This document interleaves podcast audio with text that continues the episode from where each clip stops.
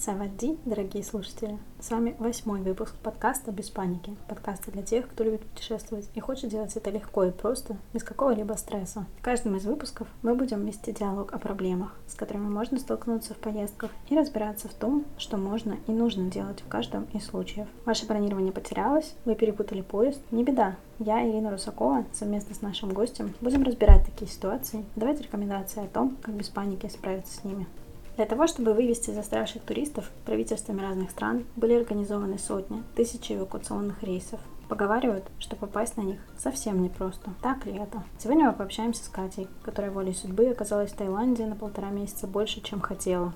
Обо всем подробно расскажет она сама. Я Катя, Катя Лебедева. Работаю ВКонтакте. Довольно часто и много путешествую. Раньше совсем упарывалась по путешествиям. То есть объездила всю Европу, Америку, не знаю, там Кубу. В Австралии тоже была. И а, в последнее время как-то у меня очень много работы навалилось, поэтому я стараюсь совмещать и работать э, удаленно, и время от времени куда-нибудь улетаю и работаю с какой-то другой страны. Вот также получилось и с Таиландом, в котором в итоге я застряла из-за коронавируса. Когда и в каких обстоятельствах она узнала, что вводит карантин?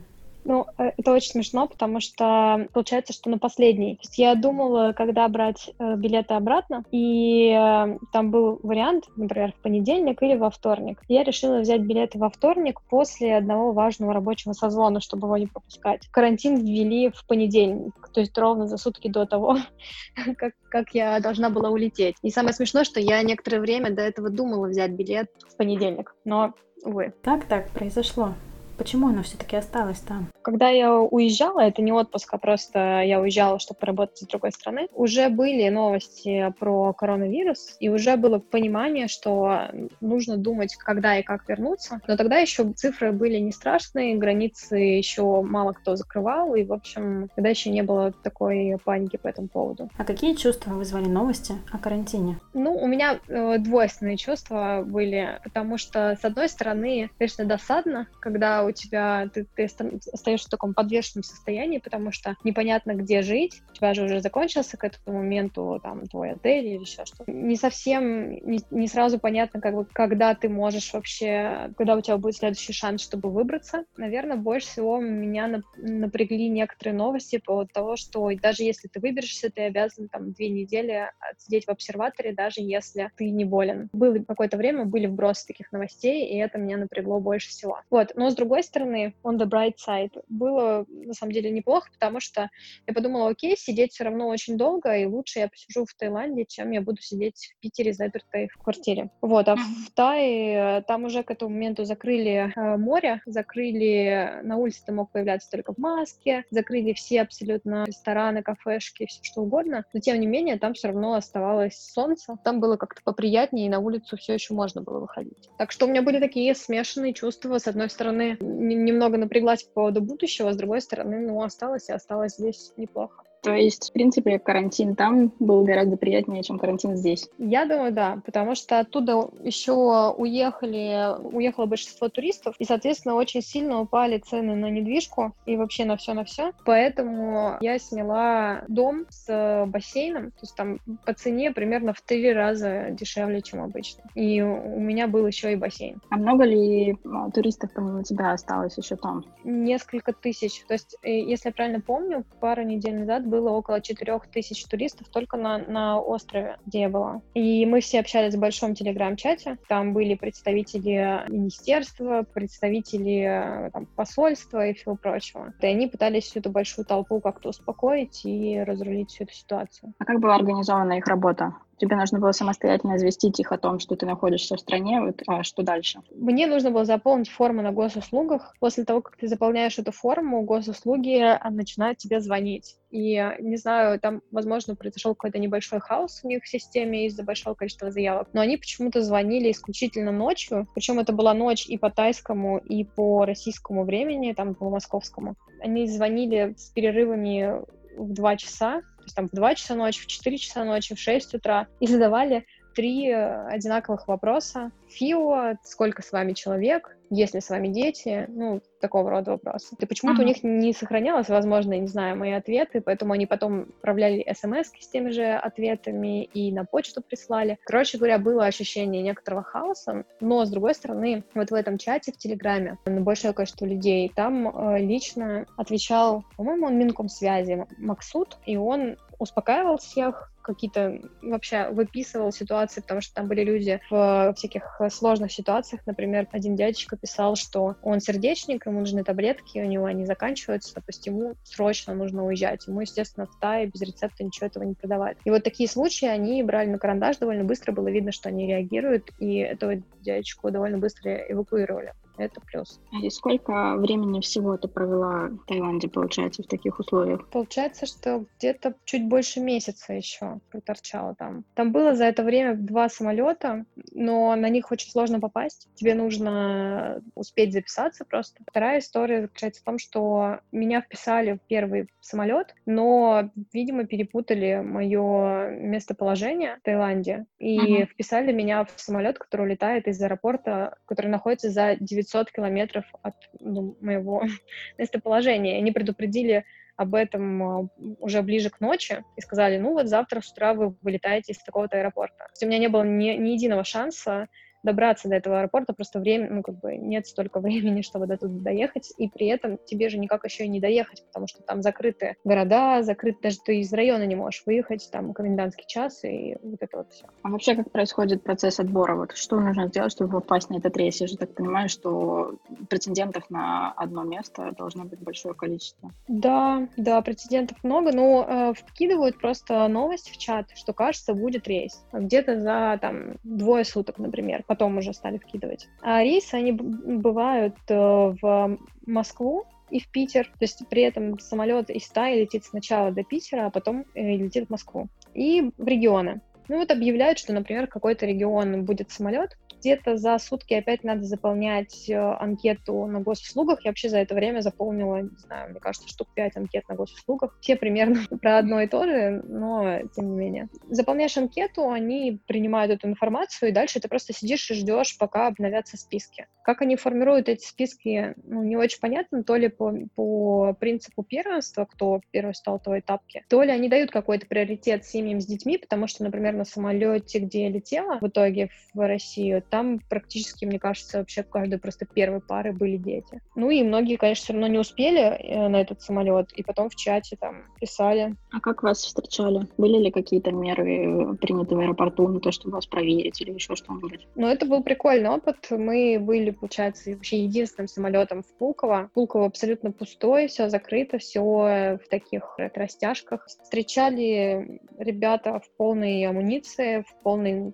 тех биозащитных, я не знаю, знаю, как они называются, костюмах, померили всем температуру сразу в самолете. Потом mm-hmm. нас вывели, а там а самолет дальше полетел в Москву оставшимися людьми. А всех, кто из Питера и из области а, вывели в Пулково, взяли сразу же а, анализы на коронавирус, это мазок и, и из горла и из а, носа. Там, по-моему, еще раз померили температуру, и даже не один раз. Подписали мы какие-то бумаги по поводу того, что мы обязуемся соблюдать карантин. Вот, а дальше нас рассадили в такой отбойник по районам, разбивочка по районам. И мы сидели, ждали, пока, видимо, там был, может быть, один всего автобус, не знаю. Но, но в общем, сначала там увезли э, людей из каких-то трех районов, а потом был, была, была уже наша очередь, и вот как-то такими партиями. А ехали домой на автобусе, автобус машины ГАИ окружали. И, в общем, это была довольно интересная экскурсия, потому что я живу в Петроградском районе, и, соответственно, мы ехали вместе с ребятами из центрального района и из Васьки. Я, получается, получила возможность полюбоваться на любимый родной город. Вот в 5 утра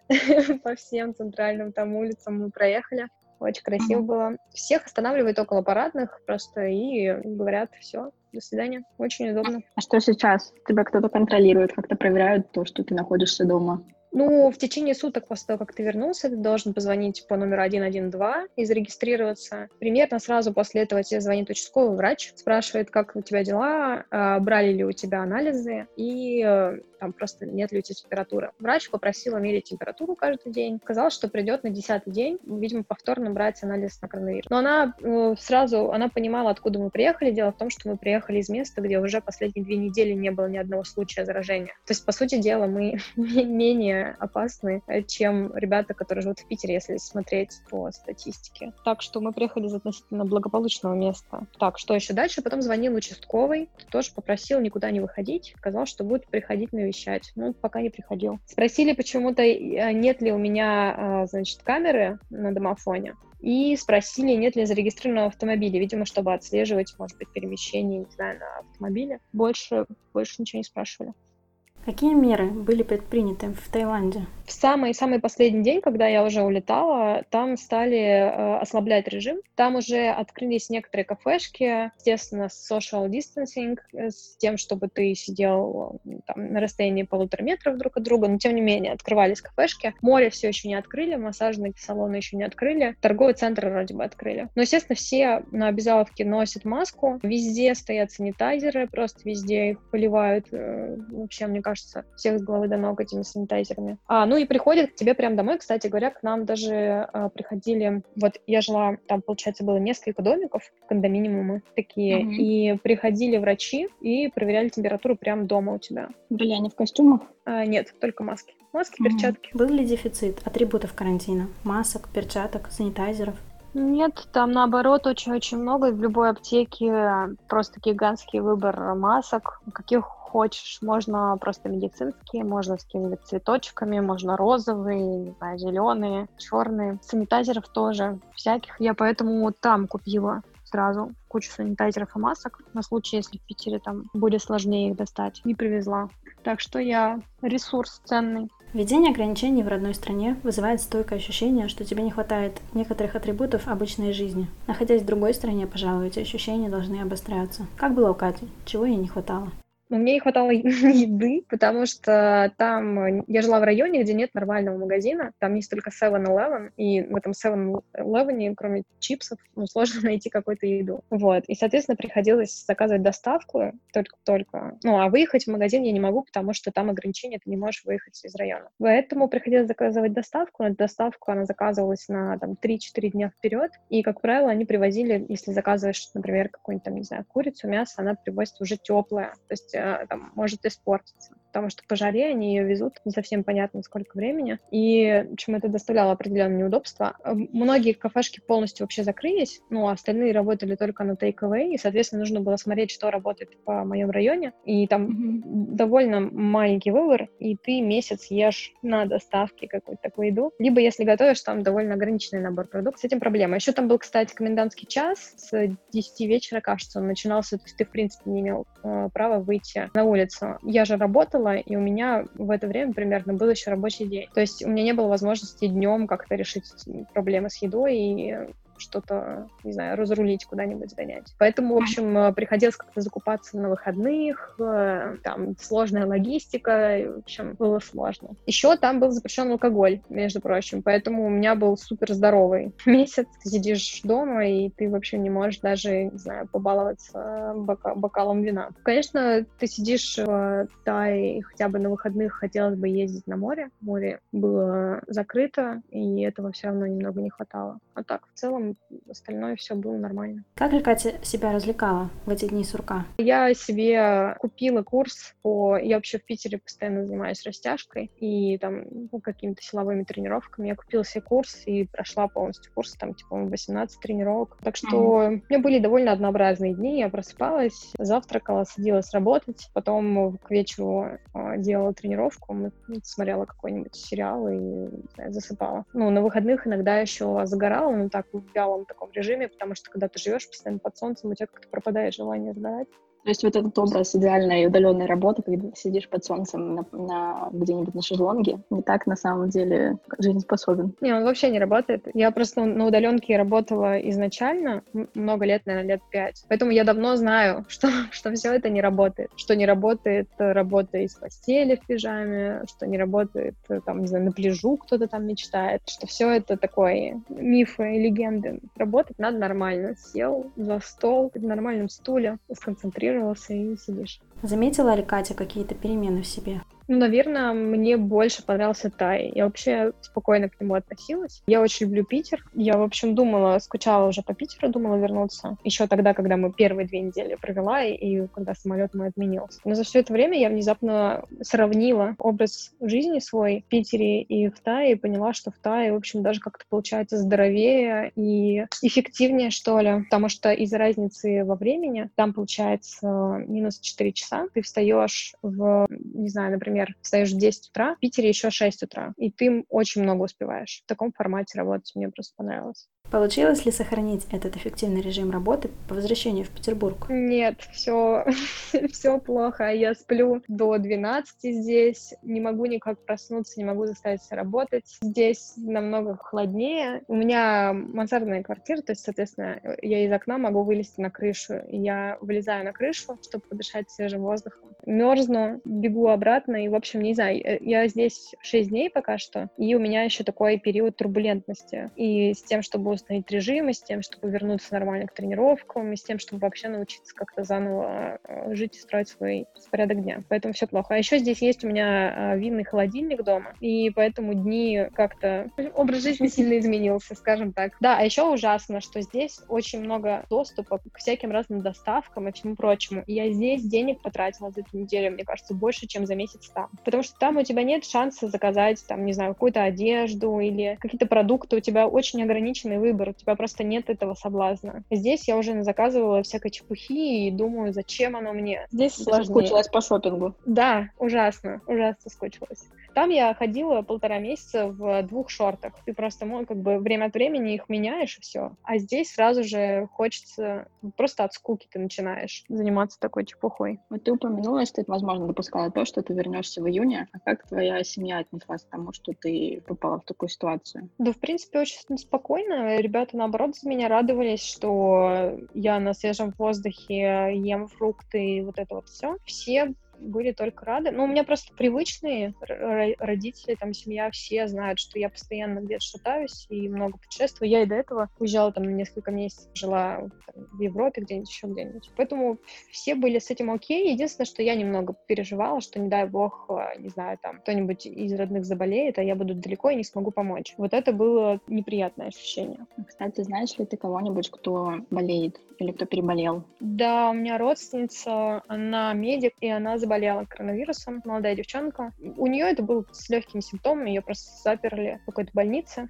и она ругалась в основном на условия жизни в этой больнице. А так э, никаких там сложных э, симптомов у нее не было, просто как небольшое легкое ОРВИ. Но она, по-моему, уже переболела и вышла, на днях должна была. Что бы ты могла посоветовать или порекомендовать людям, которые попали в такую ситуацию, как ты, которые застряли за границей, и вот пока у них нет рейсов, да, например, они не могут улететь? Вот что нужно делать? Правило номер ноль всегда не паниковать. Но вообще мне легко говорить, потому что у меня есть работа, и я продолжаю работать, да, удаленно. У меня нет там обвеса в виде детей, и из-за этого мне гораздо, ну, у меня есть какая-то финансовая подушка, поэтому мне гораздо проще было. Там были ребята, у которых, конечно, были совсем серьезные ситуации, но нужно понимать, зависит, конечно, от страны, но, например, в Таиланде очень понимающие э, власти, они выделили несколько гостишек только под вот ребят, которые застряли. То есть они совершенно бесплатно предоставляли жилье и э, давали еду, они просто приносили пакеты с э, там мука, яйца, что-то еще, ну, короче, провизию. Тоже. В общем, э, они серьезно помогали. И, может быть,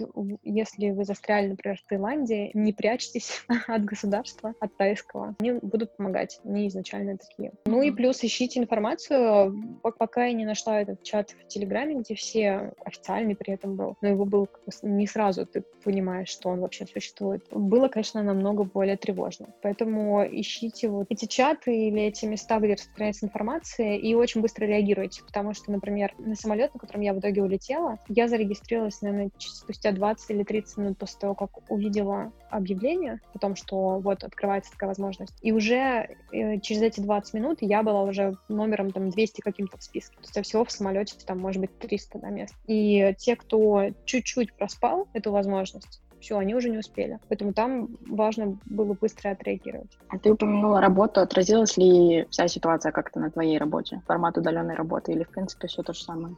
У нас вся компания работает удаленно, поэтому, в общем-то, ничего не изменилось. Все те же самые созвоны. У меня был нормальный интернет, поэтому работала в том же режиме. Единственное, что я, получается, гораздо раньше начинала работать и чуть раньше уходила, заканчивала рабочий день. А, чуть раньше по питерским меркам. Где-то в 8 вечера я уже все, полностью скрывала все и не была доступна. Вот, а в остальном все нормально. Мне кажется, что это даже более здоровые привычки. Есть ли что-то, что удивило Катю в этой ситуации? Ну, в Тайцах я уже сказала, что меня удивила та забота, с которой они вообще относятся. Даже эти врачи, которые приходили, они все были такие очень nice. Вот, и, в принципе, много помогали. Наш самолет эвакуационный, он прилетел, получается, без еды, без всего. Это же был такой экстренный, экстренный, не знаю, выпуск этого самолета. И тайские власти, например, там обеспечивали нас едой на перелет. Но это были просто какие-то очень простые э, там ланчбоксы с какими-нибудь бутерами. Но, тем не менее, позаботились и об этом.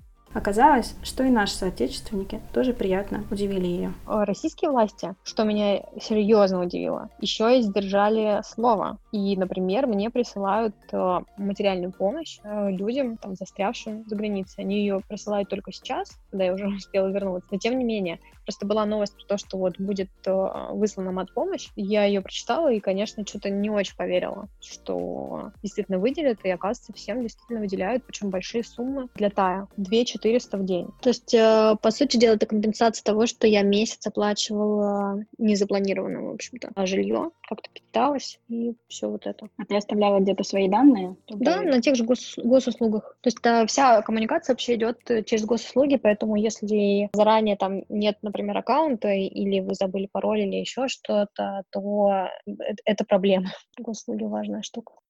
В такой непростой ситуации для всего мира самое главное — не паниковать, и помнить, что это скоро закончится. Все-таки правительства разных стран делают то, что возможно, для того, чтобы помочь своим гражданам. Важно помнить, что в какую бы ситуацию в чужой стране мы бы не попали, мы всегда можем обратиться напрямую в посольство за самой актуальной информацией и помощью. Спасибо вам за прослушивание нашего подкаста. Мы очень ценим вас и будем рады любой обратной связи. Вы можете оставить ее на страничках нашего подкаста в социальных сетях, а также поставить оценку и оставить отзыв на платформах, где вы нас прослушиваете. Кроме того, если вам есть что нам рассказать, мы также открыты для любых историй и предложений. До встречи в следующих выпусках, друзья. One.